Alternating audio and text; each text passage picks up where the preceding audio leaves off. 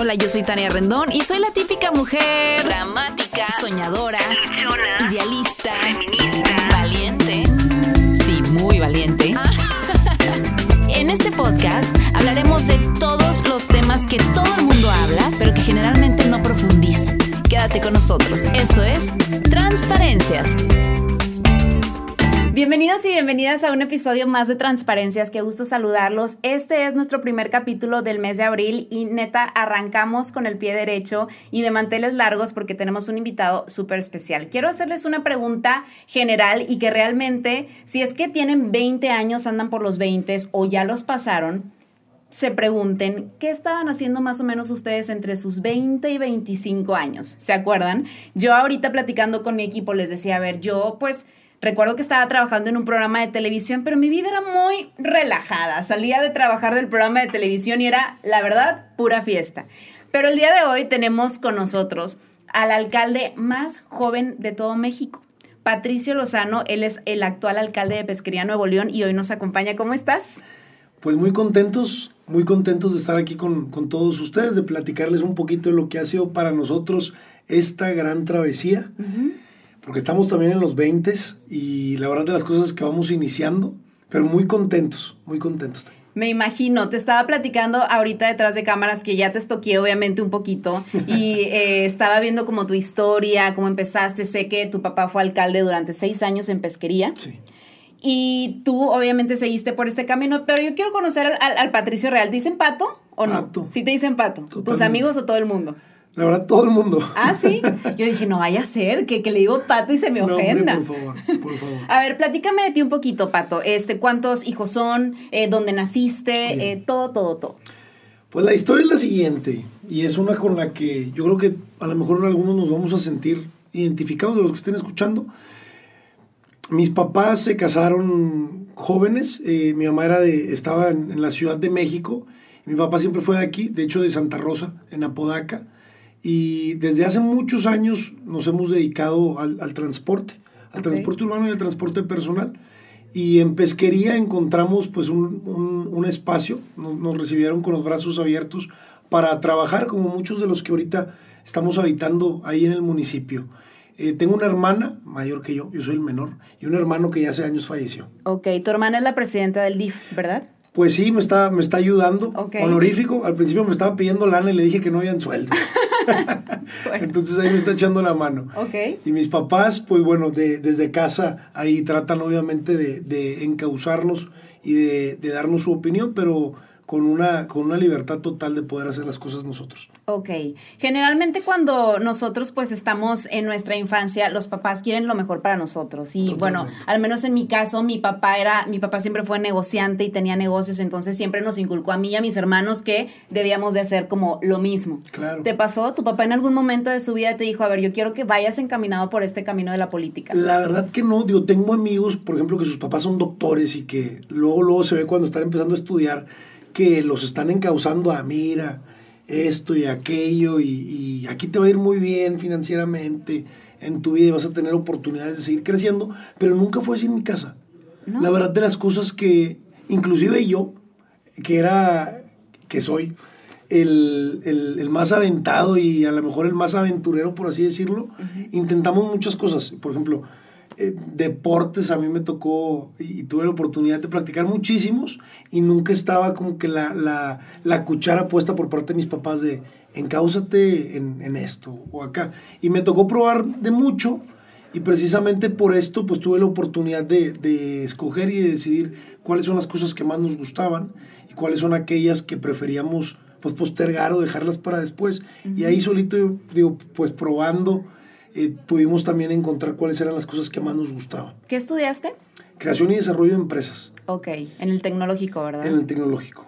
Y entonces, o sea, ¿cómo fue el entrar, no? Digo, a mí una de las preguntas que más frecuentemente me hacen las personas es, ¿pero cómo empezaste? ¿Pero cómo le hiciste? ¿Pero qué tan fácil fue? Pero a ver, ¿tenías palancas? ¿Quién estaba detrás o delante de ti? ¿Cómo, ¿Cómo fue ese proceso para ti dentro de la política? Déjate platico que la verdad de las cosas, a mí siempre me gustó el tema, más allá de la política, el tema de la oratoria. Increíble. buen orador. Pues me gustaba. Ahorita ya no se practica. Ahora ya es más el tema de, del convencimiento y de poder plantear también las cosas que sientes y, deseas. Pero en primaria, curiosamente, tuve una maestra que estaba muy preocupada porque nadie quería participar en, el concurso de oratoria y más o menos ahí nos veía algunos en, en clase y te decía, oye, participa y aviéntate y demás, ¿verdad? Y como todo, si participas, te puedo dar puntos en el examen final. Y yo dije, en esa materia tan bien, ¿verdad? No voy a decir cómo iba, pero terminamos pasando obviamente la materia y me metí al concurso de oratoria y la verdad de las cosas que encontré un gusto muy distinto en pararte enfrente, porque al principio le tenía miedo al, pararte y al foco y al hablar y nos empezaron a poner temas en la mesa de, de, qué querías tú platicar cuando, cuando hablaras. Y la verdad de las cosas que siempre me ha dado un sentimiento muy bonito, eh, el tema del patriotismo, ¿no? El tema de, de, ser mexicanos y lo que pudiera implicar esto si tendríamos las capacidades de difundirlo a más personas. ¿Para qué? Para cambiar ese, ese preciso sentido. Y la primera vez que participé, me pusieron a hablar del país. O sea, México, el, el el país del mañana o algo por el estilo. Y pues empecé a escribir, ¿no? Y literalmente empecé a hablar y yo veía, a, mi papá ya estaba más o menos involucrado en el tema de, de, la vida pública y lo veía de repente y me gustaba verlo que salía de la casa trajeado, ¿no? O sea, lo veía con corbata y decía, wow. Se ve este, bien. Se, qué bonito, ¿no? y yo para la escuela y empecé con el tema del oratorio y la verdad de las cosas que le empecé a agarrar un gusto y por ahí iniciamos y con los maestros, este, oye Patricia, pues pudieras a lo mejor eh, seguirlo practicando y ahí entramos. Pero lo curioso es que esto no fue lo que, lo que me dio oportunidad de entrar a la política. Y, y, lo quiero dejar bien claro. Al inicio les decía, la verdad que el municipio de Pesquería tiene una particularidad enorme. ¿Ustedes toda su vida han vivido ahí? No. Pero más de 25 años llevamos trabajando ahí. Okay. Y esto es lo que, lo que quiero platicarles. Pesquería hace 10 años, por ejemplo, eran 20 mil habitantes. 10 años después, ¿cuántos crees que son? No sé, pero está, hace, hace días estaba viendo el mapa y es uno de los más grandes municipios. O sea, se ve la mancha sí, sí, sí. creciendo mundo poder. 10 años después, 150 mil. Wow. Ni un otro municipio en el país está como pesquería, en crecimiento. Pero cerca del 50% de toda la gente que está ahí no es de Nuevo León viene de fuera. Y todos dicen pesquería pescorea, pesquería Kia, pesquería Ternium, pesquería y demás, ¿no? Entonces cerca del 50% es gente de fuera y yo también formo parte de ese 50%. Ok. Porque muchas personas de las que están ahí vienen de estados de Veracruz, de San Luis, de Tamaulipas, coreanos, etcétera, etcétera, etcétera. Y todos vinieron a, Nuevo León a buscar literalmente lo que yo denomino el norteño dream. Lo que todos, ah, el American Dream, no, no, no. Este es el norteño dream en Nuevo León, en pesquería. Y lo estamos viendo nosotros. Porque todas estas personas vienen con la posibilidad y con, con, la esperanza de poder encontrar un futuro mejor de, de toda la realidad de su vida que tenían, eh, de donde vienen, ¿no? De donde provienen. Entonces, yo soy parte de ese 50% porque a nosotros pesquería nos abrió las puertas y empezamos a trabajar desde hace años en el tema del transporte. Y yo me metí literalmente ahí porque pues todos queremos tener un peso en la bolsa y en la escuela me acuerdo que mi papá me decía, oye, no te vas a estar dando, cabrón. Te lo decía, digo, porque hay muchos papás que, ten, mijito, digo, a mí me pasa a veces con mi niño de, ten, pero luego le digo, oye, te lo tienes que ganar. Te lo tienes que ganar. Claro. Y esa, y esa frase era algo indispensable en la casa. O sea, te lo tienes que ganar tú porque mis papás vienen de la chinga. A lo mejor ya dicen, no, pues a ti te tocó mejor y, estás acomodado, pero la verdad de las cosas es que el origen es el origen. Y si tú nunca te olvidas de las raíces, vaya, puedes crecer lo que tú quieras. Entonces mi papá me decía, oye, gánatelo, güey. Y me tenía que ir a trabajar y me decía, ¿y, yo, ¿y qué hago, papá? Me dice, ponte a lavar los camiones. Y literalmente estaba con el cepillo y las llantas y el armorol y otra vez y otra vez. Y era uno tras otro, tras otro. Y ahí estábamos. Y, y, nosotros pues somos a lo mejor un poquito altos. Y me acuerdo que estaba con compañeros ahí de, de la raza de lavado que me decían, a ver, tú, tú dale allá, cabrón, porque tú sí llegas a, a, la ventana. Y ahí estábamos y con mi hermano igual, me acuerdo. Y, y literal, desde hace más de cinco años yo estoy involucrado eh, con, con el negocio familiar. Ok. Y me dio la oportunidad de conocer a muchas personas del municipio. Porque los choferes, los mecánicos, los lavadores, la raza de administración eran de ahí de pesquería. Entonces me empecé a involucrar con ellos. Hoy, y, y estudio creación y desarrollo de empresas y, y saco adelante un proyecto personal eh, en, eh, que tuve la oportunidad de trabajarlo ahí en el negocio. Y vaya, me empecé a involucrar muchísimo más con, con todos los, los colaboradores de, de, la empresa. Hoy pues empezamos a conocer, a conocer, a conocer. Y a mi papá le toca entrar como, como alcalde y pues yo siempre estuve, ahora sí como dicen, ¿no? Tras bambalinas.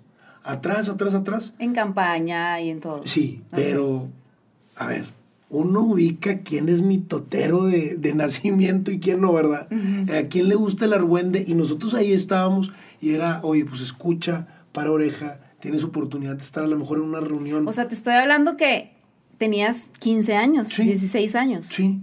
Wow. Literalmente, y ahí estábamos. Y... Yo en mis 15 años estaba viviendo mi sueño de no, 15 años. Hombre. Tú no pues ibas bueno, a 15 años. No, claro que también iba, claro que también iba, ¿verdad? Pero, okay. me, o sea, me encantaba estar con grandes. Ok. Porque escuchaba cosas que nunca escuchaba. Entonces estaba literal como pingo ahí, nada más viendo y con la oreja parada para ver qué podía robar. Y luego iba con mi papá y le preguntaba, oye, papá, ¿qué era esto? ¿Qué significaba? Y tenía la oportunidad de, de de disfrutar mucho pues esa convivencia y vaya, poco a poco nos fuimos involucrando, avanza el tiempo y la coyuntura se dio de manera natural, uh -huh. porque o sea, te, quiero, te quiero decir que muchas personas decían, Pato, oye, pues Pato, y Pato, y Pato, y Pato, y yo, yo no creo que... ¿Y tú lo pensaste en algún momento de, o sea, digo, una vez que empezaste como a meterte, que veías Tengo a tu que papá, reconocer ¿sí? que lo pensaba Ajá. pero que no lo veía tan próximo. Ok. ¿Sabes? O sea, es como por ejemplo... ¿Y por qué no lo veías próximo? ¿Por tu edad? Por la edad. Ok. Porque decía, no creo, o sea, hice campaña de 22 años. Wow. Yo decía, no creo, no creo, no creo, no creo, no creo. Y la verdad, yo tenía pendiente, a mí me ayuda mucho mi voz, porque tengo voz grave, y a lo mejor estoy un poquillo grandecito, ¿verdad? también traigo una lonjilla que no me he podido quitar. Pero decía, ¿cómo logro conectar con, con personas adultas, ¿verdad? Y pues estuvimos trabajando en toda una estrategia de esto, pero para el gran beneficio mío, el promedio de edad de pesquería es de 25 años. Wow. El promedio de edad del municipio es de 25 años, con uno o dos hijos, ¿verdad? Uh -huh. A mí, yo todavía no los tengo, los, espero poderlos tener, que Diosito me dé la oportunidad de, de poder hacer una familia, que es el sueño más grande de mi vida. Y a lo mejor eso me ayudó a conectar muchísimo, pues obviamente con la población, ¿no? Pero no lo veía tan próximo. Es como si te preguntaban a ti de a tus 20, ¿y ya te vas a casar? Y tú dices, pues yo creo que sí, ¿verdad? Pero no creo que, no creo que en seis meses. Claro. Y yo decía, pues a lo mejor y sí, pero en tres o en seis, pues todavía hay muchísimo que aprender. Y ahora sí, como dicen, ¿no? Hablaban del de el, momento perfecto. Pues yo creo que nunca existe el momento perfecto. Uh -huh. Y estás nos, ahí, es, es, la oportunidad. A ver, si tienes la oportunidad, te estás echado para adelante y sobre todo estás dispuesto a hacer lo necesario. Uh -huh. Échale, no lo dejes para después. Claro. Porque a veces estamos mal impuestos a el, a lo mejor y se presenta otra oportunidad. Fíjate que hoy estaba en clase, te comentaba uh -huh. ahorita, y dentro de la clase que nosotros hacemos en Indoor Cycling tenemos algo que se llama Free Ride. Entonces uh -huh. el coach estaba mencionando que la vida es la oportunidad, ¿no? El momento que siempre nos estamos esperando cuando estudie más, cuando sea más flaca, no cuando me case, cuando me vaya de viaje, cuando tenga hijos. Cuando pase eso seguramente voy a ser más feliz y creo que tú estuviste en el lugar y en el momento perfecto para poder hacerlo. Claro. ¿No? El querer o creer que se van a presentar todas las facilidades enfrente de nosotros y que va a estar literal la mesa puesta para que esa ahorita es, es, es in, es imposible pensar que, que, vamos a tener todo puesto en bandeja de plata. Pero la Oye, la gente lo llegó a pensar, Pato, digo, supongo uh -huh. que a lo mejor te topaste con muchas personas que decían, lo tienen en bandeja de plata porque pues su papá fue alcalde. Claro. ¿Sí? ¿Y cómo lidiabas con eso? Tenías que demostrar con trabajo que no era así. Muchas personas, o a lo mejor algunas, tenían esta percepción, ¿no? Uh -huh. Pero cuando me veían y que era el que más estaba jalando, el que más estaba en chinga, el que más estaba en el sol, el que no dejaba de salir, el que siempre estaba activo en redes, el que siempre se lo encontraba en la calle, dijeron, oye, no es de mentira. Si así está ahorita, ¿cómo va a estar después? Y andábamos como remolino por todos lados. Y la verdad que eso me, ayudó a ganar muchísima simpatía. Porque nos veían igual que ellos. Claro. Y eso era lo que nosotros queríamos demostrar. Y que le dieran oportunidad a los jóvenes. Yo les decía, oye, otra vez ver eh, mismas caras. O sea, ¿en serio va a hablar una persona de 60 años por nosotros los de 20 y los de 30. Claro. Y la gente sí se quedaba, ay, güey, no lo había visto de esa manera. ¿Por qué no le damos la oportunidad a nuevas caras a que entren al servicio público? A lo mejor puede ser algo grandioso. Y hoy, pues vemos un resultado atípico en el estado de Nuevo León. Que tenemos al gobernador más joven. Y que tenemos una camada de políticos jóvenes que están entrando. Sí, me impacta. O sea, todos están entre los veintitantos y, no pasan de 40 años. Esta es nuestra oportunidad. Si lo hacemos bien, yo, yo lo tengo bien claro. Mi carta de presentación es esta. Si logro poder transmitir y lograr lo mucho que también comentamos en campaña y generar esa interacción, la raza va a creer. Claro. Y lo más importante, y, y créeme que este es el fin más puro de fondo, que, tenemos. ¿Cuántos jóvenes hoy están alzando la mano? Muy pocos, muy pocos en esto. ¿Y qué tenemos que hacer nosotros? Que nos vean que sí se puede.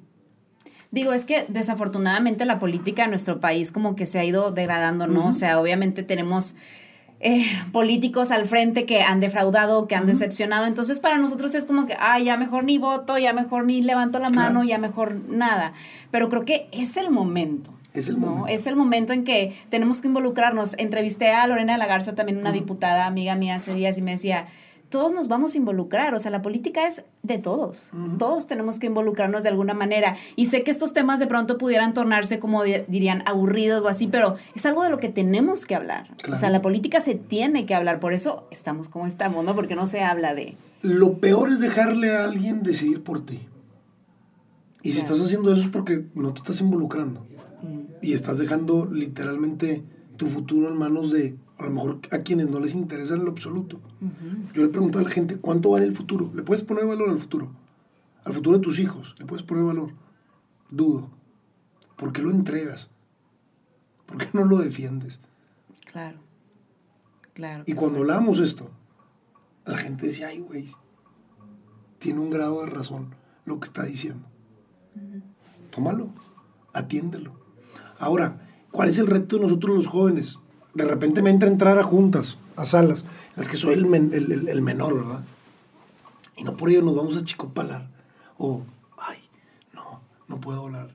Contrario, tenemos que alzar la voz. A ver, si representamos más del 35% del país, porque estamos dando la oportunidad a otros a que hablen por nosotros, Oye, y Pato, ¿y de qué manera ganas como esa seguridad de hablar? Digo, a mí me toca convivir con muchas personas, jóvenes en su mayoría, y es de que, no, porque no sé, no es que me da inseguridad, no es que no estoy preparada, el otro sabe más que yo, ¿sabes? O sea, a mucha gente le da miedo hablar por el que probablemente su idea o lo que ellos piensen o sea, no sea lo mejor. O sea, ¿cómo tú lidias con eso? ¿Te sigues preparando? ¿Llegas a una junta y qué haces? O sea, ¿cuál es como tu modo de preparación para realmente tener esa seguridad ante, pues, todas las personas con las que llegas? Escuchando a la gente. Ese es el secreto. O sea, de verdad, si nos damos el tiempo y el espacio para poderlos escuchar, el cómo se sienten, el qué sienten, el por qué no quieren o el por qué sí, eso te genera una sensibilidad única, que no te la va a dar alguien que está en una oficina, que no te la va a platicar alguien que está a cientos de kilómetros de ti. Tú la tienes porque te has prestado a hablar con esa gente, a poder también entender lo que ellos están pasando. Y, yo lo digo en, en esta confianza. Si todos partiéramos como humanidad del sentido de empatía, esto sería otra cosa. Totalmente porque te entiendo lo que estás sintiendo y entiendo también lo que quieres. ¿Y tú entiendes lo mío? Sí, sí, vaya, nos vamos a entender. ¿Así? Uy, pues creo que necesitamos hacer mucho trabajo, ¿eh? O sea, para que haya esa empatía que queremos, digo, se trabaja. Lo más importante. Y la neta, quitarte la pena. Quitarte la pena. Estoy seguro que todos han escuchado esto, pero el no ya lo tenemos. Pueden pasar muchas cosas en el transcurso de ir por ellas. Literal. Claro, me encanta eso. A mí en algún momento cuando hacía televisión, que era súper penosa y chiviada, me decían, el día que te quites la pena, vas a poder conquistar el mundo, o sea, vas a poder hacer lo que tú quieras. Y se me quedó súper grabado y bueno, ya soy menos penosa que antes. Ahora, para ir, obviamente entrando como ya cuando, con, lo que eres ahora, ¿no? El alcalde de pesquería, ¿qué pasó por tu cabeza cuando te dijeron, Patricio Lozano, eres el alcalde electo de pesquería? O sea, independientemente de lo que fuera a pensar tu papá, tu mamá, tus amigos, la sociedad, lo que venía para ti, o sea, tú en tu cuarto, o sea, ¿qué pensaste? O sea, ¿qué pasó por tu cabeza? Todo, todo. Esa noche no dormí. Traías el corazón acelerado. No, de hecho estaba contando las rayitas ahí que estaban mal acomodadas del yeso y no, no, no, no. No dormí porque dije, la gente ya confió, ya creyó en ti. No tienes oportunidad de decepcionar a nadie. Pero lo más importante, no te decepciones a ti. ¿Sabes cuántas veces pocos de nosotros entendemos la capacidad que tenemos de lograr cosas? O sea, la, la, única ocasión en la que te das cuenta de ello es cuando empujas los límites. En el momento en que empujas tus límites en el que crees que ya no se puede, que ya estás cansado, que ya no te da el cuerpo, que ya no te da la mente, y le agregas un poco más, y te preocupas por dar un poco más, te das cuenta de la capacidad que tienes como persona. Y yo siempre lo he dicho, pero amo de todo corazón conocer a las personas en tiempos de crisis, porque es precisamente en estas cuando te das cuenta de su temple, de quienes pueden y quienes no aguantar, quienes truenan o quienes sacan la bola del estadio. Y necesitamos sacar la bola del estadio en mucho. Cuando estuve en esa noche dije, ya eres, ahora sí, a demostrar, porque esto te va a dar la oportunidad de mucho más, de que más personas participen y que chavos, igual que nosotros, quieran formar parte y que no dejemos las decisiones en quienes no nos representan. Exactamente, o sea, yo siempre les he dicho, ve con la persona con la que te identifiques y conectes, independientemente sea política, cuando escoges un doctor, cuando escoges un maestro, cuando escoges incluso que estudiar, ve con lo que realmente te conecte, o sea, donde te diga tu corazón, el corazón es muy sabio, o sea, el corazón te dice, ahí sí, ahí, no. ¿no? Totalmente. Ahora, Pato, em, yo siempre le insisto mucho a los jóvenes y a través de mis redes sociales trato de inspirar a como puedo, ¿no? De levántate temprano, haz ejercicio, buena alimentación, lee, estudia, etcétera. Pero tú qué les dirías a toda esta generación de chavitos de 20 años, 20 años, que están en TikTok, Instagram, bueno, también 30 me incluyo porque soy chavita, ¿eh? este, 30 y demás.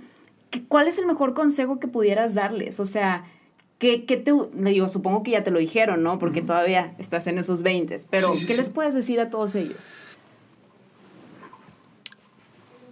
Este es el momento de sacrificarnos un poco. Si sacrificamos nuestros 20, vamos a disfrutar nuestros 30, nuestros 40. Si apretamos el paso en esto, vamos a poder ver resultados después. Creo que estamos en el mejor momento en el momento de seguir estudiando, en el momento de seguirnos preparando, en el momento de, de regarla, cabrón. No pasa absolutamente nada. Ahorita podemos componer todo, pero regarla tus 40, tus 50, tus 70. Ay, cabrón. Qué flojera haber intentado algo tan tarde. Y ahorita, ¿qué tiene? Si hubiera perdido, ¿qué tiene? A lo mejor en otros tres eh, intentaba, o a lo mejor ya no, o a lo mejor, y sí, no pasa absolutamente nada. No dejemos nada para después, porque no tenemos ni siquiera idea si vamos a tener la oportunidad después. Literalmente creemos y muchos sentimos que tenemos cosas otorgadas por bendición de vida. A ver, no tenemos control de ella. De nada. De nada. De lo único que tenemos control es de lo que pensamos, de lo que sentimos y de lo que hacemos nosotros mismos. Claro. Y ante ello, ante ello tenemos nuestras propias respuestas. Pero yo les diría, quítense los miedos y sus telarañas mentales. No, no, no se inventen todas esas cosas. Y es increíble, pero de la manera en la que tú te hablas, si te hablas con amor, si te hablas con, con, con empuje, con ganas, vaya, te estás alimentando tú solo. Y si constantemente te estás diciendo, ay, qué pena, me van a tomar mal, eh, me van a ver que huerco. A ver, si tú te mentalizas y constantemente tienes esto claro, no va a haber quien nos pare, como generación, ¿eh? No va a haber quien nos pare. Entonces, digo, a mí me da muchísimo gusto platicar contigo, Tania, porque también estás muy, muy joven. Ahorita me dijiste tu edad y yo pensaba que tenías menos, años. ¿eh? Yo, gracias, gracias. La verdad de las cosas. Pero vaya, eh, yo creo que esto va, va de lo específico a lo general. Si nosotros lo podemos sentir, también lo podemos transmitir. Pero lo importante primero es sentirlo. Y si ya lo estamos sintiendo y si ya lo estamos vibrando, cabrón. No, dale. Y sobre todo creer en eso. O sea, creer en ti, creer en eso, ¿no? Porque muchas veces no creemos, o sea, ni siquiera en nosotros, entonces pues es imposible que todo lo demás suceda si no creemos en nosotros. Claro. Que tú creíste en ti al final del día. Tengo dos preguntas antes de terminar. No, adelante. ¿Te ha pasado por tu cabeza una vez que ya eres alcalde ser algo más? Dígase gobernador, presidente o qué sigue para ti. Te voy a contestar del fondo de mi corazón. Sí. Cuando me preguntaron por qué estaba en esto, a lo mejor de chiquitos a todos nos dijeron alguna vez, oye, ¿qué quieres ser de grande? ¿no? Y cada quien tenía su respuesta. Yo contesté que lo único que quería era generar impacto. Okay. Y que no me importaba la trinchera en la que fuera, pero quería generar impacto. A ti miles de personas te ven. Generas impacto en cientos de miles. Yo tengo la oportunidad hoy de generar impacto en un municipio para cientos de miles también. Y eso es lo que más me hace sentirme vivo. Saber que las decisiones que estoy tomando hoy van a repercutir en mañana. Y que si estoy o no estoy, las cosas que hice se hicieron como se tenían que hacer. Entonces, si tú me dices, oye, ¿qué, qué onda? ¿Qué más sigue? ¿Cómo te ves? Yo, en la trinchera que sea, pero generando impacto. Puede ser, te lo juro, desde un estudio, puede ser desde un deporte, puede ser desde una, una empresa, puede ser desde cualquier trinchera, pero tu silla es tan grande como tú la quieras hacer, en donde nos encontremos. Totalmente. Hay un libro buenísimo que acabo de leer de Robin Sharma que se llama Héroes de cada día. Él, Robin Sharma, es un conferencista y autor de varios libros, El monje que vendió su Ferrari, ¿lo has leído? Bueno, em, entonces él menciona que ha escuchado a muchísimos em, empresarios y pues gente muy importante en todo el mundo, ¿no? Entonces, al final del cocheo, todo lo que les, todo lo que dicen estas personas es que ellos, independientemente de su dinero, fama, seguidores, etcétera, quieren causar un impacto y, y dejar una huella en el mundo. Y creo que vas por el buen camino, Pato pues por ahí dejando esa huella. Si Dios permite. Muy bien. Ahora, además de tu sueño de tener una familia, que ese es uno de tus mayores sueños, ¿qué otro sueño sigue para ti? Digo, no, no hablando de política, sino ¿tienes algún otro sueño? No sé. Hacer un libro, poner una cafetería, no sé, algo más. La neta, yo quiero ya de grande a ver qué onda, pero muero por ser el el hippie que va a estar en la playa literal surfeando con, su novia o con su esposa o con su familia. Amo la vida de playa, espero poder en, algunos años disfrutarla de esa manera, pero tendría que regresar a lo primero, ¿eh? O sea, el sueño más grande que tengo es tener una familia.